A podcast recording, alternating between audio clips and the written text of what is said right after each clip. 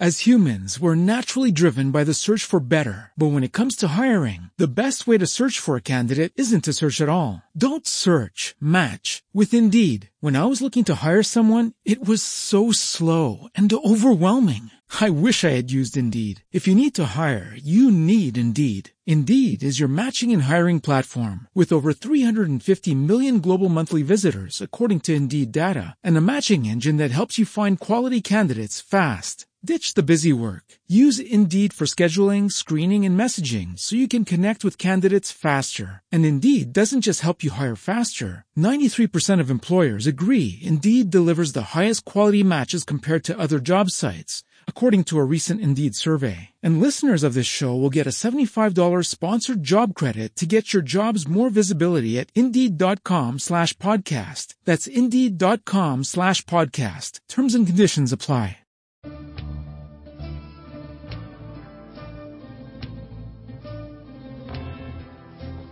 Nos acompaña ya Juan Carlos Saavedra, escritor, investigador y divulgador de la cultura canaria. Buenos días, Juan Carlos. Muy buenos y soleados días, por lo menos aquí en Gran Canaria. Estamos con un sol que, vamos, que invita a ir a la playa. Qué bueno. Mira que sabías tú que yo quería saber cómo estaba el tiempo, ¿eh? Ya me conoces. es que a todos nos gusta saber cómo está el día, cómo amanece, si hace sol, si no, nublado. Pues mira, no hay panza de burro hoy por, la, por las palmas de Gran Canaria. No, está, está genial. Está el día así despejado, qué bueno. Pues agradece. Que sepas que mañana nos contó Vicky Palma que igual llega algo de Calima. Esto ya es un poquito más difícil de llevar, pero bueno, a ver si no es mucha. Está dentro de lo, de lo que supone vivir aquí. También frío, sol, de todo, de todo un poco.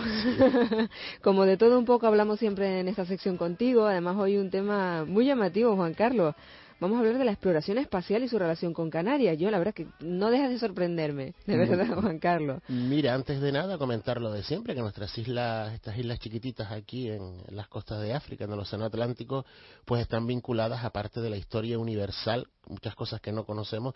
Y en el tema de la exploración espacial, no solo está ligada al pasado de esta actividad humana, sino también yo creo que ya veremos que también puede dar sorpresas en el futuro por las líneas de, investigación que se están, se están haciendo por el astrofísico de Canarias, tanto en, La Palma como en Tenerife, en lo que es el Observatorio del Roque de los Muchachos y el del Teide, yo creo que en un futuro volveremos a aparecer. Si te parece, empezamos por el viaje a la Luna. Venga. El 21 de julio de 1969, pues fue un día bastante especial para la humanidad en esa investigación del espacio. Eh, se puso un pie humano en, la luna y, dio origen a una frase de es un pequeño paso para el hombre, pero un gran salto para la humanidad. Y allí estuvo presente Canarias a través de, la, de lo que era la Estación Espacial de Maspalomas, que ahora se llama Centro Espacial de, Canarias, una estación que está aquí en, el sur de, de Gran Canaria. Y es una instalación que surgió en base a un acuerdo que firmó los Estados Unidos y España en el año 53 para que permitía a los Estados Unidos pues crear bases militares en, el estado en el territorio del Estado español y también había una cláusula un apartado que permitía también la creación de bases para el seguimiento de, satélites en el año 1960 pues la NASA que estaba casi en pañales había surgido pues pide crear un, centro en, Gran Canaria para controlar lo que serían sus proyectos espaciales, el Mercury, el Mercury Gemini, el Apolo, que fue el que logró en su momento llegar a la Luna. Pues nada, cuando esa nave que nos conducía hacia la Luna abandonó la atmósfera, se hizo un silencio, es un momento importante porque puede causar la destrucción de la nave, y eh, todo el planeta que estaba siguiendo ese lanzamiento, pues enmudeció por segundos a ver si se había logrado superar eh, salir de la atmósfera y eh, en un momento dado los astronautas dijeron que todo iba bien y los primeros que escucharon esas palabras fueron los presentes en la estación espacial de Maspalomas que tuvo la confirmación de que la nave había abandonado la atmósfera terrestre. Luego también, cuando Neil Armstrong puso el pie en el suelo, pues dijo esa frase que hacía referencia, es un pequeño paso para el hombre, pero un gran salto para la humanidad, que fue escuchada en Más Palomas y desde ahí transmitida al resto de bases de seguimiento. O sea que Más Palomas fue la primera, los presentes allí, que escucharon esa, esa frase que ya pasó a la historia. Incluso desde Más Palomas pues se controlaba el ritmo cardíaco del, del astronauta. Qué gracia, qué pena que no hubieran dicho, desde Más Palomas nos informan que habría sido fantástico. Er, era otra época. De todas formas, luego cuando Astron, Aldrin y Collins ya como héroes mundiales empezaron su gira por todo el planeta, el primer lugar donde regalaron fue en Gran Canaria. Incluso Astron hizo unas declaraciones que traje textualmente, y supongo que también que era el más palomas de aquella época, sin tantas construcciones como hoy, eso es una mm. opinión mía, en que dice que fue algo, le preguntan sobre el viaje a la luna, y dice, fue algo indescriptible, es un sitio maravilloso como más palomas, toda la isla lo es, es lo que dijo Astron cuando nos visitó, y yo añado la coletilla que probablemente no había tanta construcción abajo en el sur, y le gustó nuestro espacio. O sea que alguien que investigue ese viaje a la luna va a encontrar las Islas Canarias en su investigación. Y es algo que estará ahí, supongo que dentro de 500 años, cuando se, se, recuerde ese hito, pues volverán a, encontrarnos con nosotros. Pero existen otras cosas que nos vinculan también. Hay una, quizás eh, no tan conocida, pero que yo creo que también tiene su importancia, que es que el 21 de abril de 1997 el, el Estado español puso en órbita su, su primer satélite, el Minisat 01. Aquí hay una discusión, yo no estoy de acuerdo, dicen que fue el primer lanzamiento de un satélite desde el territorio continental europeo, porque ya se habían mandado algunos de la Guayana francesa, pero para mí decir eso, que se mandó dentro de lo que es el territorio europeo, se mandó por un Estado miembro un satélite hecho en exclusiva por ese Estado al espacio. El lanzamiento de ese 12 de, de abril pues se produjo desde la base aérea de Gando, despegó un avión, un Lockheed, que llevaba adosado un cohete Pegasus, eh, tras una hora de vuelo, sobre la una de la tarde, pues el avión a 11.000 metros de altura desprende el cohete, este cae cinco segundos en caída libre y sale ya volando hacia el, hacia el espacio. Allí fue desprendiendo en el camino hacia ascendente, desprendiendo diferentes partes del, del cohete hasta que estuvo a 590 kilómetros de la Tierra, en el que ya eh, se quedó solo lo que es este satélite una vez desprendido del, cohete que lo lanzaba y todo el seguimiento fue seguido de Torrejón de Ardós y la estación de, de Maspaloma. Este satélite pues llevaba diferentes aparatos para medir rayos gamma, o sea, tenía eh, los rayos ultravioleta, eh, aportaba unos estudios y se pensó que iba a durar dos años, pero duró cinco y este satélite lanzado desde Gran Canaria el 14 de febrero a las 3 y 12 horas, pues emitió su última señal y se desintegró el 26 de febrero a una altura de unos 100 kilómetros. Ese sería eh, otro hito histórico en lo que es la, exploración espacial eh, del Estado español. Pero hay una cosita en este Minisat 01 que a veces se nos olvida, pero que para mí es bastante curiosa. Y es que el primer, la primera vez que se diseminó en fuera del espacio cenizas de humanos pues se hizo también en ese Minisat 01, o sea que Gran Canaria y las Islas Canarias participaron en el primer entierro espacial.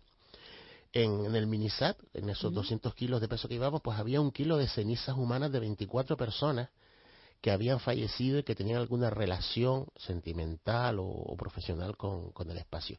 En concreto habían dos muy curiosos. Uno era Roddenberry, que fue el creador de la saga de Star Trek, fue el que yo me declaro fan de esa saga, de todo lo que son las películas y esa, esa, bueno, iba a decir trilogía, pero ya hay más de 12 películas, sí, hay, un montón, y se están haciendo todavía. Él fue el creador y él había dicho que le gustaría que sus cenizas descansaran en el espacio y se lanzó desde, desde Gran Canaria en el, en el Minisat. Pero había otro, otro viajero, en este caso viajero entre comillas, se llamaba Timothy Leary, iban sus cenizas también, era un señor que en los años 60 viajó mucho pero no lo hizo en una nave, en un avión lo hacía con LSD. Fue uno, un americano psicólogo que defendía los psicotrópicos. Fíjate tú, como hecho curioso, creó incluso una religión en el que el dios, por llamarlo de alguna forma, era el, LSD y pidió a las autoridades americanas que en base al respeto de la libertad religiosa le dejaran el, consumo del LSD, pero le dijeron que no, que no se podía, que no cuadraba, que no cuadraba. con la moral. Pues su último viaje ya sin LSD, lo hizo desde Gran Canaria al espacio. Luego también había un, niño de tres años que murió en Nueva York, su familia le puso unos dibujos de él, unos poemas y salieron al espacio. Y cada uno pagó 36 mil euros por lo que era ese, ese viaje espacial. O sea que también participamos en lo que es el tirar las cenizas en, el espacio, cenizas que luego al entrar en la atmósfera pues ya se desintegran. Pero fue ese primero ese primer intento de, conexión. Yo me quedo con lo, del viaje del LSD, el último viaje que se pegó ya fue alucinante.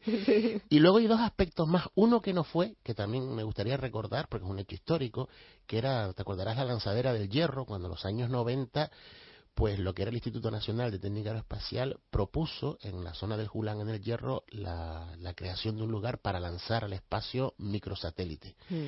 Eh, ellos decían que por su cercanía al Ecuador pues era el lugar perfecto para el, lanzamiento de satélites, que iba a ser un beneficio para la isla, pero hubieron estudios de las dos universidades canarias y de empresas privadas que no recomendaban su instalación por lo que podía suponer un fallo de 25, por lo visto uno podía fallar, el combustible que se usaba, etcétera, y hubo un gran movimiento popular y, se frenó. O sea, es una historia no escrita, pero, pero está ahí. Y ya por último, me gustaría hablar de lo que yo comentaba, cómo podemos en un futuro las Islas Canarias también entrar en la historia de lo que es el, el estudio del, del cosmos, del universo se sabe que existe el Instituto Astrofísico de Canarias, el IAC, que tiene dos puntos importantes de observación, el, del Teide en Tenerife y el del, Roque de los Muchachos en, La Palma. El del Roque de los Muchachos pues se inauguró en el 85 y dentro de la aportación a la, astronomía que yo decía que ya está haciendo y que puede eh, causar en un futuro que si llegamos aquí dentro de 10 años haciendo esto, lo traigamos aquí, es que ahora se está investigando en todo lo que es el, el, universo, lo que son los exoplanetas. Los exoplanetas son eh, planetas que giren alrededor de una estrella que no sea el, Sol y que pueden tener características similares a nosotros para el desarrollo de, de vida.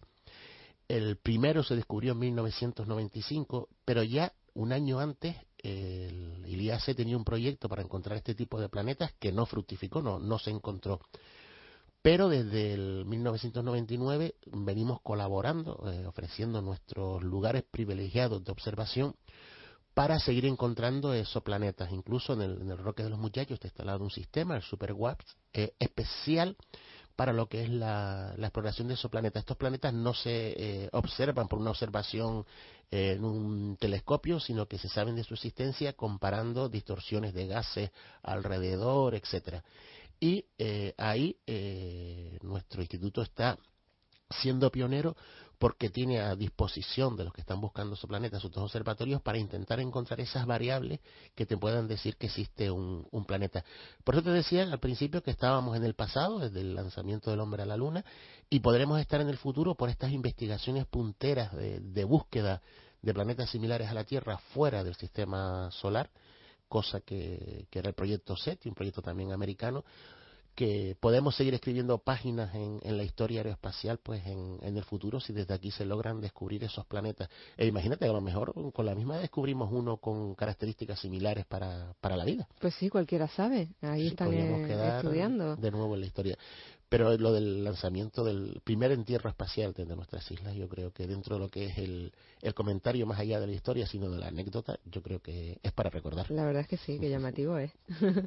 pues Juan Carlos Saavedra, escritor, investigador y divulgador de la cultura canaria, no te quitamos más tiempo para que puedas disfrutar de, de tu ciudad maravillosa, las Palmas de Gran Canaria, dar un pasito por las canteras, esa es mi propuesta, pero seguro que hay otras muchas. Juan Carlos, disfruta del fin de semana y gracias pues por haber venido y hasta el sábado que viene. Haré el paseíto, tengo aquí el auricular para ir escuchándote. Muchas gracias, Juan Carlos. Porque el sábado no estamos para prisas.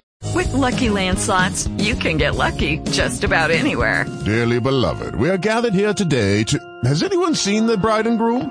Sorry, sorry, we're here. We were getting lucky in the limo and we lost track of time. No, Lucky Land Casino, with cash prizes that add up quicker than a guest registry. In that case, I pronounce you lucky. Play for free at LuckyLandSlots.com. Daily bonuses are waiting. No purchase necessary. Void where prohibited by law. 18 plus. Terms and conditions apply. See website for details. Lucky Land Casino asking people, "What's the weirdest place you've gotten lucky?" Lucky in line at the deli, I guess. Aha, in my dentist's office.